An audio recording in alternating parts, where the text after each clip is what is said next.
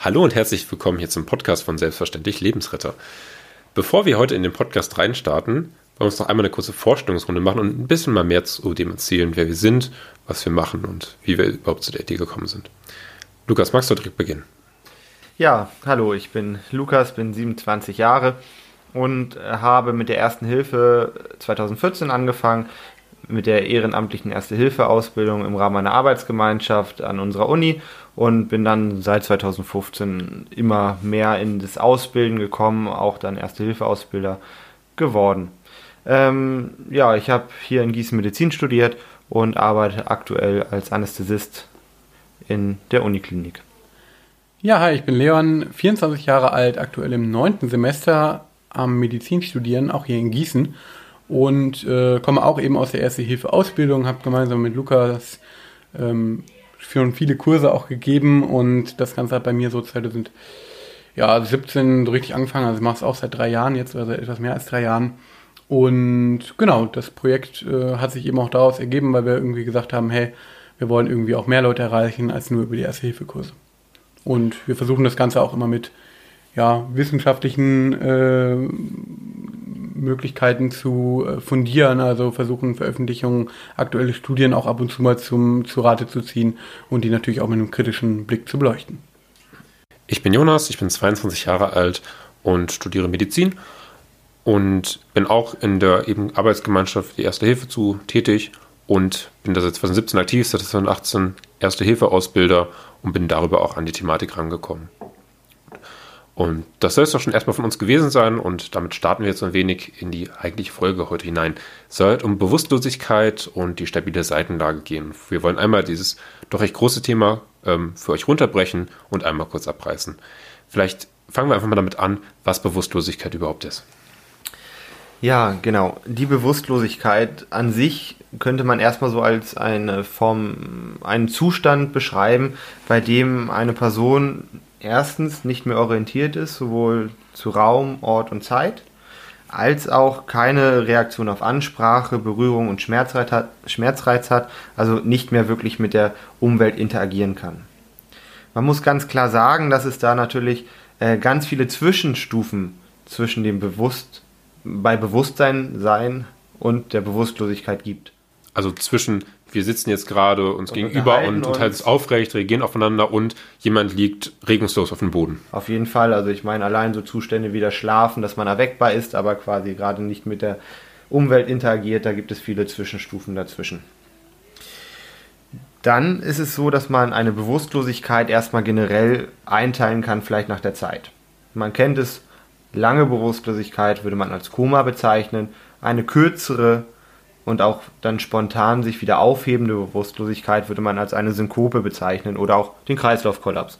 Leon hatte vorhin so gut gesagt, fast jeder zweite Mensch oder mehr als jeder zweite Mensch wird das im Leben einmal haben, dass er irgendwie eine Situation hat, in dem ihm irgendwie schwarz vor Augen wird, so sagt man das ja auch im Volksmund, und dann umkippt.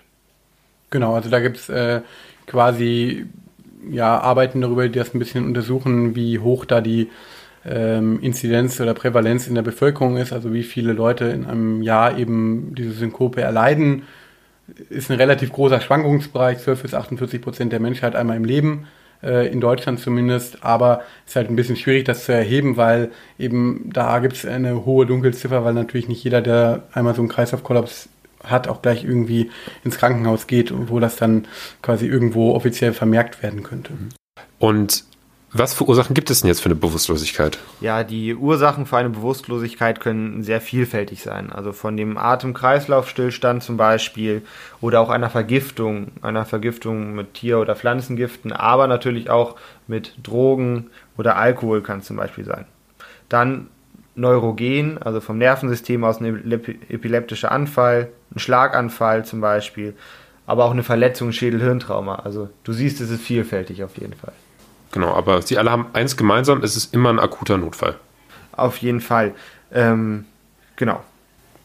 Okay, ähm, ja, und wo ich, wo ich ein bisschen hinleiten wollte, ein akuter Notfall birgt natürlich immer Gefahren. Denn was ist denn die große oder was sind denn die großen Gefahren, die wir bei einer Bewusstlosigkeit entstehen?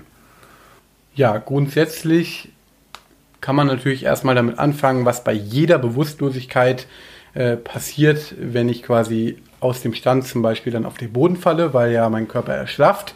Wenn es akut auftritt und ich nicht eh schon liege, kann ich natürlich mir Verletzungen zuziehen. Wenn ich zum Beispiel auf den Boden falle und mir den äh, Hinterkopf vielleicht anschlage, dann eine Platzwunde ist oder ein Schädel-Hirntrauma auftritt, das ist schon die erste akute Gefahr, die unter Umständen dann auch lebensbedrohlich werden kann, je nachdem, was für Verletzungen ich mir in der Situation zuziehe. Da ist jetzt auch egal, ob wir von so einer Synkope sprechen oder von äh, einer länger andauernden Bewusstlosigkeit. Immer wenn ich hinfalle, kann ich mich natürlich verletzen.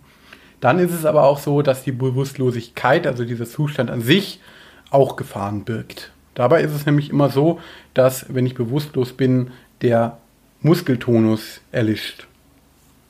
Das kann man sich so vorstellen, normalerweise die Muskulatur, wenn ich schlafe zum Beispiel oder eben auch bei Bewusstsein bin, dann hat die immer einen Eigentonus, das heißt, da ist immer eine Grundspannung vorhanden. Besonders wichtig ist das jetzt zum Beispiel für die Zungenmuskulatur.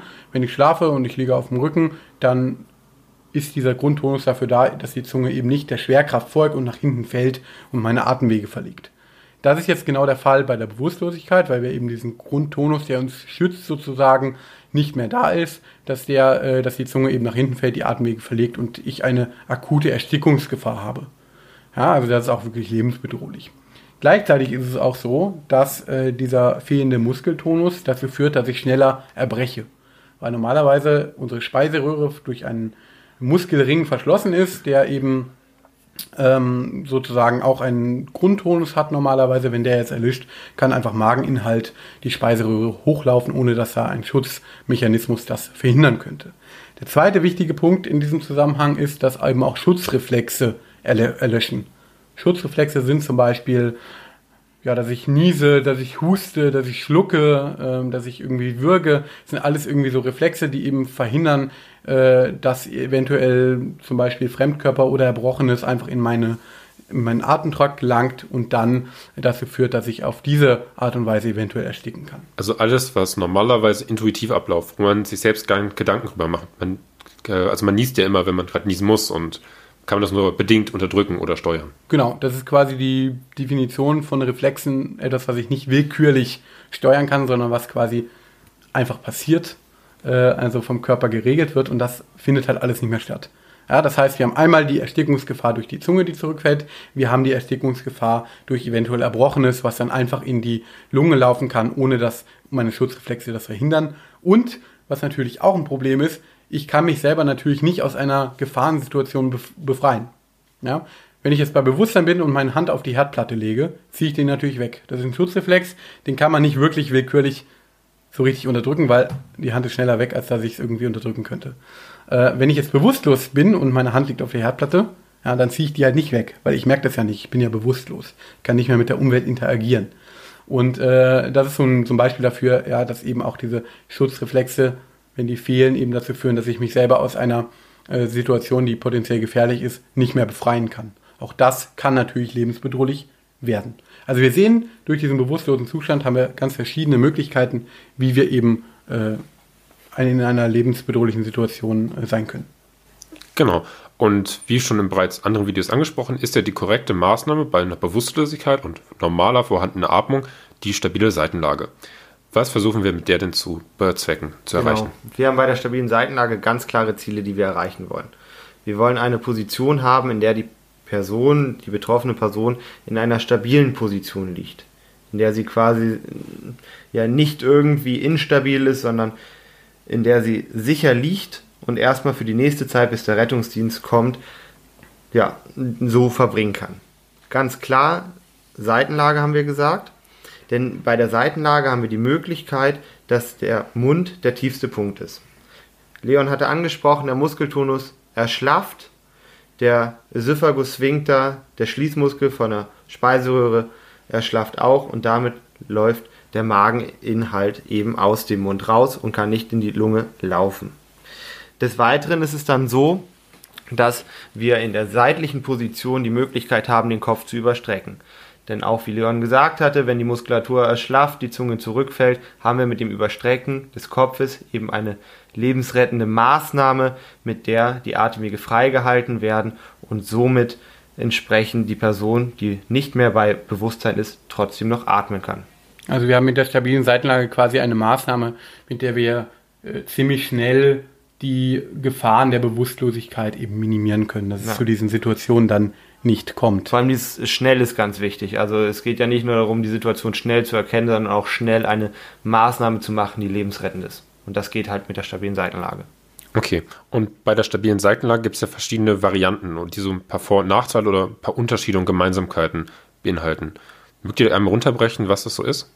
Ja, also es gibt ja zwei Arten von Varianten, die vor 2010 wurde als die alte, seit 2010 wird eben eine neuere stabile Seitenlage äh, unterrichtet, bei der es im Endeffekt so ein bisschen auf die ähm, Handhabung äh, oder um die Handhabung geht. Bei der neuen stabilen Seitenlage, die seit 2010 ausgebildet wird, wird eben das ferne Bein genutzt, um einen Hebel zu haben, um die Person auf die stabile, äh, in die stabile Seitenlage auf die Seite zu drehen das ist gerade dann von Vorteil, wenn man große Gewichtsunterschiede hat. Also das heißt, ich bin als Helfer vielleicht nur 50 Kilo schwer, habe nicht so die Kraft, einen 120 Kilo Mann auf die Seite zu drehen. Da mache ich mir das ferne Bein zunutze und kann eben mit diesem Hebel, wenn ich dieses anstelle, die Person deutlich leichter auf die Seite drehen. Genau, und die äh, ältere Variante in Anführungszeichen, diese Varianten haben wir übrigens auch abgefilmt auf unserem YouTube-Kanal.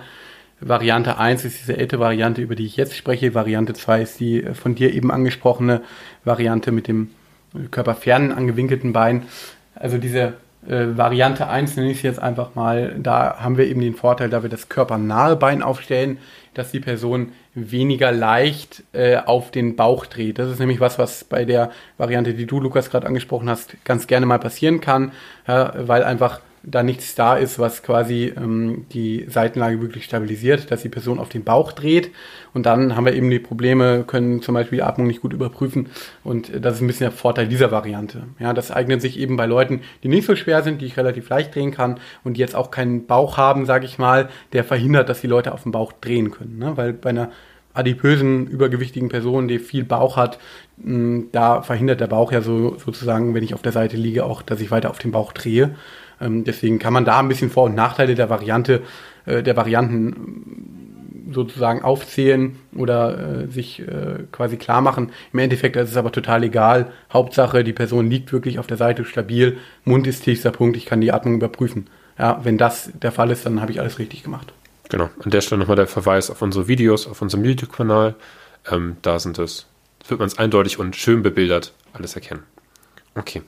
Bei der stabilen Seitenlage können ja aber auch Fehler passieren. Und was sind da eurer Erfahrung nach die Fehler, die am häufigsten auftreten? Ja, einen kann man schon sagen in Bezug auf die ähm, Unterschiede in der stabilen Seitenlage, was wir gerade gesagt haben bezüglich des Beines. Einmal, dass die Person auf den Bauch kippt. Und da ist es einfach so, ähm, Leon hat gesagt, wenn wir eine adipöse Person haben, ist das halt weniger der Fall, aber dass halt eben wir eine stabile Seitenlage machen, das ferne Bein meinetwegen nehmen und dann liegt die Person auf dem Bauch. Und das ist einfach eine Position, in der äh, weder eine stabile Lage ist, noch in der wir adäquat die Atmung kontrollieren können, in der wir nicht sicher sind, dass wirklich der Mund der tiefste Punkt ist. Also das ist eine Fehlerquelle, die ganz wichtig ist. Und wie kommt man aus der Situation wieder raus? Also nehmen wir mal an, es ist passiert? Es ist passiert. Wir können nicht die Atmung kontrollieren. Immer wenn wir eine Maßnahme gemacht haben, müssen wir die Atmung kontrollieren. Wir können es nicht tun. Das heißt, wir drehen die Person wieder zurück auf den Rücken, kontrollieren die Atmung und können dann entsprechend in einer verbesserten, stabilen Seitenlage, also es einfach nochmal neu machen und gucken, dass die Person dann eben stabil auf der Seite liegt. Eine andere wichtige Gefahr oder was was häufig passiert und wirklich auch lebensbedrohlich ist, und wahrscheinlich die gefährlichste unserer äh, Fehler, die wir machen können, ist quasi die stabile Seitenlage zu machen, obwohl eigentlich eine Herz-Lungen-Wiederbelebung notwendig wäre. Wir hatten das ja schon mal besprochen, also Herz-Lungen-Wiederbelebung mache ich eben, wenn die Person bewusstlos ist und nicht normal atmet. Wenn ich das jetzt vielleicht ähm, nicht überprüfe oder äh, nicht mitbekomme, dass sich die Situation zum Beispiel ändert oder das nicht gut hören kann und dann eben denke, naja, die wird schon atmen, die Person, und die in stabilen Seitenlage lege, obwohl sie eigentlich reanimiert werden muss, dann ist das natürlich äh, äh, für das Überleben der Person sehr, sehr schlecht. Ja, das heißt, wir müssen wirklich uns sicher sein, die Person atmet und nur dann gehört diese Person in die stabile Seitenlage und das müssen wir auch regelmäßig kontrollieren, ob die Person weiterhin normal atmet Äh, sollte sich das ändern, dann müssen wir die Person zurück auf den Rücken drehen, nochmal die Atmung überprüfen und wirklich die Situation neu evaluieren. Sobald keine normale Atmung vorhanden ist und die Person bewusstlos ist, muss sie reanimiert werden. Genau, also das ist für mich wirklich einer der wichtigsten Fehler der, oder der wichtigste Fehler, der passieren kann. Der Vollständigkeit halber eine Sache noch, wenn ihr eine stabile Seitenlage bei einer Person durchführt, geht es natürlich auch darum, dass wir der Person nicht noch irgendwie groß weitere Schäden zufügen. Und dazu ist eine ganz banale Sache, zum Beispiel bei Brillenträgern eben die Brille abzusetzen, wenn man die in die stabile Seitenlage legt, um keine Verletzungen im Gesicht zu machen. Ja. Einfach nur mal der Vollständigkeit halber, denke ich, kann man das gut erwähnen. Okay, mal vielleicht als kurzen Unterbrechung. Was oder hättet ihr bei irgendeiner Personengruppe vielleicht Hemmung, irgendwie eine stabile Seitenlage durchzuführen? Oder werdet euch bei einer Personengruppe vielleicht besonders unsicher, wenn ihr mal kurz zusammenfasst? Ja, ähm, naja, ein bisschen schwierig wäre es für mich wirklich, glaube ich, wenn irgendwie so eine offene Brustsituation äh, vorliegt. Also wenn jemand irgendwie Fremdkörper in der Brust hat oder so, oder wenn wirklich die Messer drin steckt. Ja, Messer drin steckt oder halt irgendwie Verkehrsunfall und da ist irgendwie alles stimuliert im Brustkorbereich, dann wäre das, glaube ich, für mich ein bisschen schwieriger für mich persönlich, das durchzuführen. Ist natürlich auch dann die Frage, okay, wie kann ich da die Indikation feststellen? Aber das wäre, glaube ich, was, wo ich so ein bisschen ja, Hemmungen vielleicht hätte. Äh, oder wenn ich mir nicht so ganz sicher bin, okay, ist er jetzt wirklich bewusstlos oder schläft er nur? Das wäre auch sowas mh, hm, Aber ich fand es da auch ganz interessant. Also es gibt ja, man liest da ja interessante Beiträge zu, wie sinnvoll manchmal die stabile Seitenlage ist. Und ich denke, da wollten wir in einer weiteren Folge nochmal ein bisschen drüber diskutieren, ähm, in welchen Situationen man vielleicht nochmal zweimal drüber nachdenkt, ob man jetzt wirklich die stabile Seitenlage macht oder welche Maßnahmen da auch noch weiter möglich sind. Also ich denke, mhm. Da aber, reden aber wir nochmal. Im Endeffekt ja. würde ich trotzdem sagen, also gerade wenn es so eine Situation, wie ich gerade angesprochen habe, bin ich mir nicht sicher, ist sie jetzt wirklich bewusstlos? Du hast ja vorhin auch gesagt, äh, okay, es ist jetzt nicht entweder Lichtschalter an, aus, jemand ist bei Bewusstsein oder jemand ist nicht bei, bei Bewusstsein, sondern es gibt ganz viele Zwischenstufen. Äh, da würde ich halt lieber naja, wenn ich mir sicher bin, er atmet, lieber stabile Seitenlage durchführen, wenn er halt nicht mehr richtig adäquat reagiert, weil ich kann ja von außen schlecht sehen, okay, schluckt er jetzt noch, mhm. hat er noch seine Schutzreflexe, also vielleicht lieber ein bisschen früher als zu spät die stabile Seitenlage durchführen, aber nur, wenn ich halt wirklich, ich betone es einfach nochmal, sicher bin, die atmet normal. Aber das wäre sowas, wo ich situationsabhängig entscheiden müsste. Okay. Ähm, es gibt ja ein paar Personengruppen, bei der so ein paar kleine Details noch beachtet werden können, wenn man die stabile Seitenlage durchführt. Das eine wäre Schwangere, äh, also schwangere Personen. Äh, was gibt es denn da zu beachten?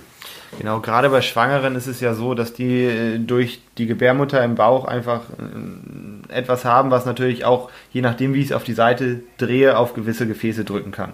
Und bei Schwangeren ist es eben so, dass wenn man die auf die rechte Seite drehen würde, da ja eben die obere und untere Hohlvene ist und die dann so ein bisschen komprimiert wird durch die Gebärmutter. Das heißt, Schwangere würde man immer auf die linke Seite drehen, um ein sogenanntes Vena cava Kompressionssyndrom eben zu verhindern. Also, dass die untere Hohlvene abgedrückt wird, es dann quasi zu einem Blutstau in, der, in den Beinen, in der unteren Extremität kommt und entsprechend auch weniger Blut am Herzen ankommt. Genau. Wichtig, die linke Seite der Schwangeren, also da, wo ihr linker Arm liegt. Genau, auf genau die Seite sollte man die Schwangere drehen. Okay. Wie ist das bei Kindern? Gibt es da auch Besonderheiten? Grundsätzlich ist die stabile Seitenlage bei Kindern auch die Maßnahme der Wahl, wenn die Kinder eben nicht mehr bei Bewusstsein sind, aber noch normal atmen. Da ist ein bisschen, naja, die Schwierigkeit, dass eben vor allem ganz kleine Kinder, Säuglinge, ähm, kleine kind, Kleinkinder, dass die eben teilweise noch ein bisschen andere Anatomie haben ähm, und dass gerade dieses Kopfüberstrecken tatsächlich dazu führen kann, dass die Atemwege wieder verlegt werden, ja, sondern dass es nur so ein ganz minimales Überstrecken da eigentlich das äh, die richtige Maßnahme wäre, wenn ich auch die Atmung kontrollieren will oder Atemspende jetzt im Rahmen von einer Herzung-Wiederbelebung durchführen möchte. Äh, das heißt, bei Säuglingen und Kleinkindern, ähm, ich weiß gar nicht genau, welches Alter man da festmacht, ich glaube, das kann man auch nicht so pauschal sagen, ähm, dass man da eben das Kind auch eher auf den Bauch tatsächlich legen würde. Genau, auf den Bauch drehen und dann den Kopf zur genau. Seite, dass eben Erbrochenes dann halt abfließen kann. Das ist da eigentlich eine, äh, ja, eine Lage, eine Position, die häufig gesagt wird, dass die gerade bei den Kindern. Aber kind, Kinder heißt hier jetzt so erstes, zweites Lebensjahr ja, ja, ja, und nicht, nicht ältere Kinder, sondern wirklich Säuglinge, Kleinkinder, Krabbelkinder, sagen wir es mal so. Meist ist man ja, wenn man mit Kindern oder in der Umgebung von Kindern ist, ja meist nie allein und es sind ja meist mehrere Helfer da. Und da sie sowieso nicht so schwer sind, kann man sich mal eher dann hinlegen, den Kopf angenehmer festhalten, dann konstant überprüfen, ob die Atmung da ist und dann den Kopf immer so halten, dass eben eine Atmung zu hören ist. Das man geht muss ganz gehen. klar sagen, wenn man irgendeine Position hat, wo man äh, oder gerade wenn man allein ist, eine, eine betroffene Person in eine Position gedreht hat und die Möglichkeit hat, die Atmung konstant zu überprüfen, das ist natürlich äh, optimal. Also, ne, also dann verpassen wir nichts und so wie Leon es gesagt hat, können wir dann eben zügig anfangen zu reanimieren, sollte die Atmung nicht mehr normal sein. Und auf die Besonderheiten der Kinderreanimation gehen wir auch nochmal ganz gezielt drauf ein. Genau. Das war ja ein ganz schöner Rundumschlag, den wir jetzt in den letzten 20 Minuten gemacht haben, rund um das Thema Bewusstlosigkeit und stabile Seitenlage. Habt ihr noch so ein paar abschließende Bemerkungen dazu? Ja, also was mir persönlich sehr, sehr wichtig ist, was ihr vielleicht auch mitnehmen könnt aus diesem Podcast. Die Bewusstlosigkeit ist wirklich ein lebensbedrohlicher Zustand. Wir haben verschiedenste Möglichkeiten, wie eben die, die Bewusstlosigkeit letztendlich zum Tod führen kann. Ähm, und wir haben als Ersthelfer eine einfache Methode, die stabile Seitenlage, äh, diese Gefahren wirklich zu minimieren. Und äh, deswegen denkt an diese lebensrettende Sofortmaßnahme. Genau. Und im Zweifel, genau, sei, kontrolliert immer regelmäßig die Atmung und wenn ihr euch unsicher seid, ob die Atmung noch normal ist, dreht die Person auf den Rücken und denkt eben dran, die Reanimation ist eine lebensrettende Sofortmaßnahme und sollte bei nicht normaler Atmung sofort durchgeführt werden, wenn die Person nicht bei Bewusstsein ist. Genau. Von mir aus noch, ich gebe euch einen Tipp in der Hand, übt es und trainiert es im Freundeskreis, schaut euch nochmal die Videos dazu an und werdet sicher bei dieser Maßnahme. Und das soll es für die Folge auch schon gewesen sein. Vielen Dank fürs Zuhören. Wir hoffen, ihr konntet etwas mitnehmen und bis zum nächsten Mal. Tschüss.